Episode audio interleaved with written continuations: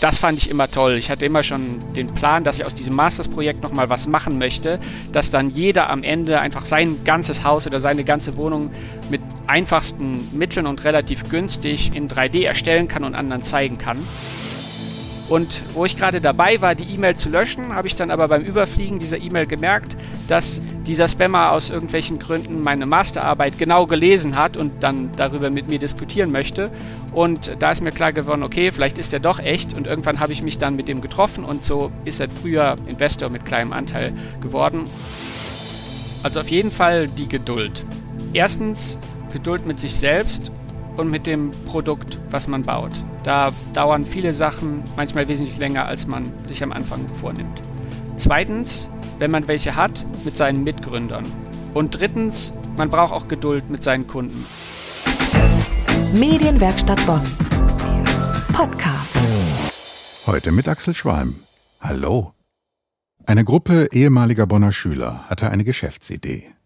Wir nehmen eine sehr große Anzahl von Fotos eines echten Gebäudes und erzeugen daraus begehbare, dreidimensionale Räume am Computer, durch die man sich frei bewegen kann. Viel mehr als eine Kamera vor Ort braucht es dafür nicht. Den Rest erledigt die Firma Benaco. Und das bleibt auch noch bezahlbar. Kein Wunder also, dass die Kunden für diese innovative Idee inzwischen aus der ganzen Welt kommen. Ob ein Luxushotel in Taiwan, das Möbelgeschäft um die Ecke oder eine holländische Schiffswerft an der Nordsee. Jeder scheint plötzlich von dieser Idee fasziniert zu sein und Termine zu buchen. Kurz vor einem, natürlich virtuellen, Auftritt auf der internationalen Hannover Messe habe ich mit Niklas Hambüchen gesprochen, dem Mitgründer von Benaco. Guten Abend, Herr Hambüchen. Guten Abend. Wer braucht Ihre 3D-Räume? Können Sie mir ein paar Beispiele nennen? Ja, wir machen 3D-Touren, so nennen wir das. Und da digitalisieren wir Gebäude, Industrieanlagen und so weiter, damit man sich wie bei Google Street View mit dem Webbrowser darin herumbewegen kann, darin herumlaufen kann, aber in höherer Qualität. Und dafür haben wir zwei Produkte. Eins für Firmen, da kommen wir mit dem Laserscanner vorbei und scannen alles in hoher Qualität ab. Und eins für jeden zu Hause und dabei macht man selber mit günstigen Panoramakameras Bilder, lädt sie zu uns hoch und erhält dann eine 3D-Tour. Und es gibt da eigentlich drei Zielgruppen. Das erste ist die Industrie. Als Beispiel hätten wir da große ähm, Baggerschiffe und Dort drin muss man genau wissen, wo sich jedes Instrument und sich jeder Knopf befindet. Und das kann man in diesen 3D-Touren ganz toll rausfinden und sich automatisch dann an die entsprechende Stelle hinbringen lassen. Zum Beispiel, wo ist Hebel 235 und was macht der? Dafür sind die gut. Andere Beispiele wären Fabriken, Chemieanlagen, Wasserwerke, Atomentlager, Baustellen und so weiter. Die zweite Zielgruppe ist das Marketing.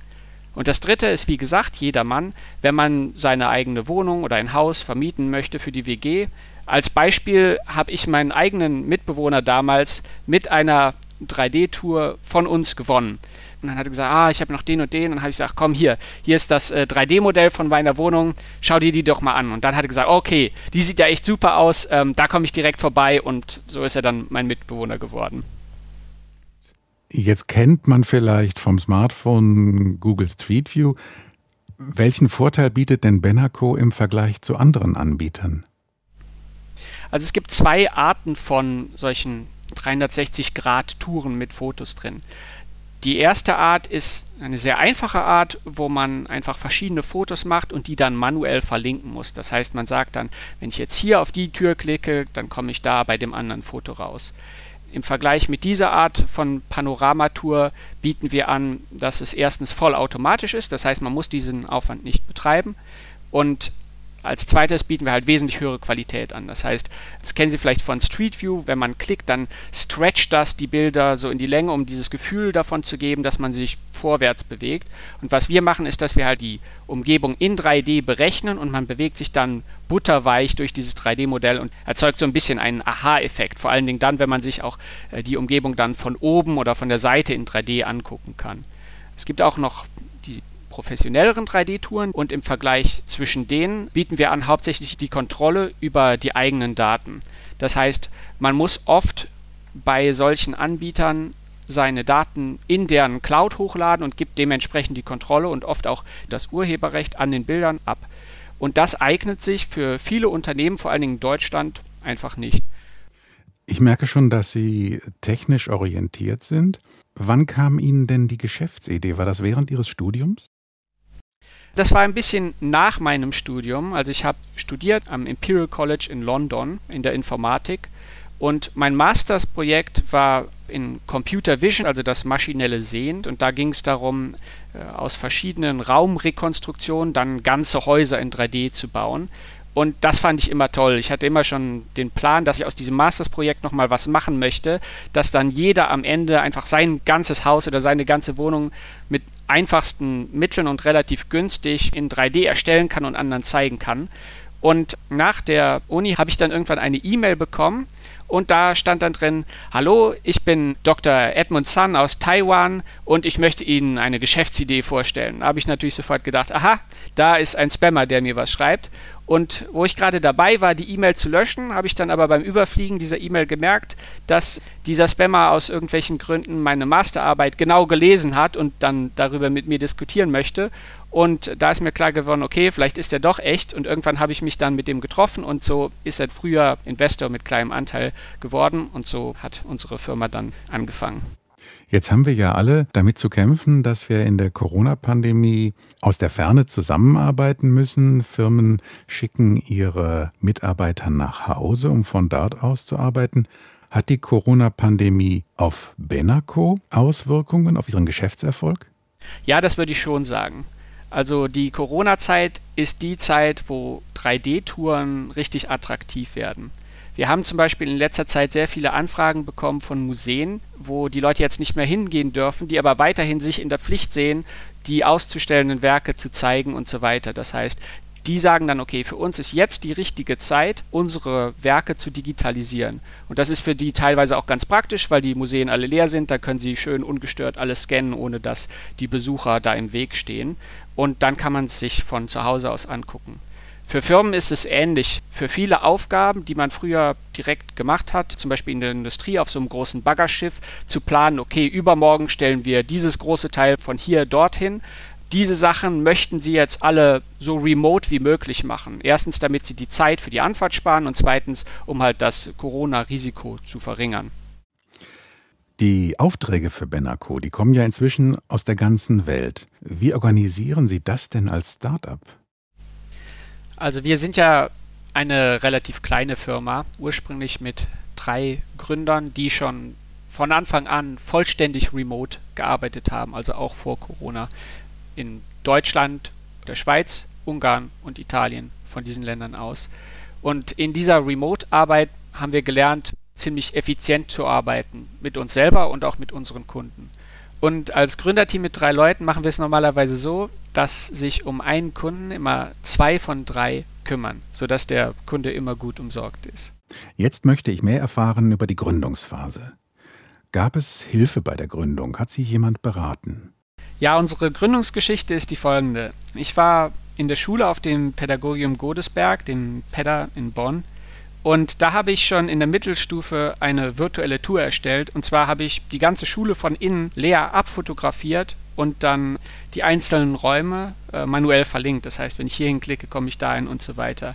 Und dafür hat mir die Schule halt ihr Gebäude zur Verfügung gestellt. Und das fand ich ganz toll und das hat auf jeden Fall geholfen, dass ich das dann auch per Website publik machen durfte. Das zweite war, dass ich in meinem Masterprojekt in der Uni, wo es ja auch um 3D-Rekonstruktion ging, äh, gelernt habe, wo genau die technischen Herausforderungen bei solchen 3D-Projekten liegen. Und das kann enorm hilfreich sein, wenn man nicht nur irgendwie die Idee hat, sondern auch dann weiß, warum gibt es das nicht schon? Ja, wo genau ist da die Schwierigkeit, das zu machen? Wenn man das rauskriegt, dann hat man wesentlich bessere Chancen. Zuletzt natürlich dann auch hat geholfen das Seed Funding von 100.000 Euro von unserem Seed Investor Edmund Sun. Weniger wegen des Geldes an sich, sondern mehr auch wegen seiner Business-Erfahrung und seinen Kontakten. Das heißt, der kann dann auch gut voraussehen, was werdet ihr wahrscheinlich in drei, vier Jahren machen müssen, dass man das vorher schon planen kann. Das hat auch sehr geholfen. Ansonsten ist natürlich Hilfe immer willkommen. Zum Beispiel hat uns das Wirtschaftsministerium NRW eingeladen, dass wir dieses Jahr auf seinem Stand auf der kommenden Hannover Messe präsentieren. Sie haben in London Informatik studiert. Gibt es da einen Zusammenhang damit, dass der Firmensitz auch in London angesiedelt wurde? Ja, auf jeden Fall. Also das war die direkte Idee. Wir gründen unsere Firma in England, weil wir da studiert haben. Und wir haben dann auch noch andere Vorteile davon für uns entdeckt. Zum Beispiel, dass wir als Mitgründer aus verschiedenen Ländern und jeweils verschiedenen Landessprachen in einem Land gründen, wo keiner von uns lebt, dafür die Landessprache aber Englisch ist. Das heißt, wir können all unsere Buchhaltung und all unsere Steuern und so weiter, die ganze Bürokratie auf Englisch machen. Und das ist sehr praktisch, weil alle daran mitarbeiten können. Außerdem ist England, wenn es um kleine Firmen geht, sehr un unbürokratisch und technisch auch modern. Das heißt, die Steuererklärung zum Beispiel sind einfach vier Textfelder, in die man Zahlen eingeben muss. Das hat man in kürzester Zeit erledigt. Das ist in Deutschland wesentlich komplexer. Außerdem gibt es dort keine Beschränkung, dass eine der Gründer dort wohnen muss, um die Firma zu gründen. Das heißt, wir wohnen alle in anderen Ländern, haben aber in London gegründet und das erlaubt uns auch größere Flexibilität. Das heißt, wenn einer von uns umziehen muss, heißt das nicht, dass die ganze Firma mit umziehen muss, sondern die kann immer dort bleiben. Welche Ziele, welche Visionen haben Sie für Ihre Firma? Wo soll die Reise mal hingehen? Also als erstes wollen wir die 3D-Touren als Standard etablieren. Wir hätten gerne alle gefährlichen Arbeitsumgebungen gescannt. Das heißt, jedes Wasserwerk, jede Chemieanlage, jede Baustelle.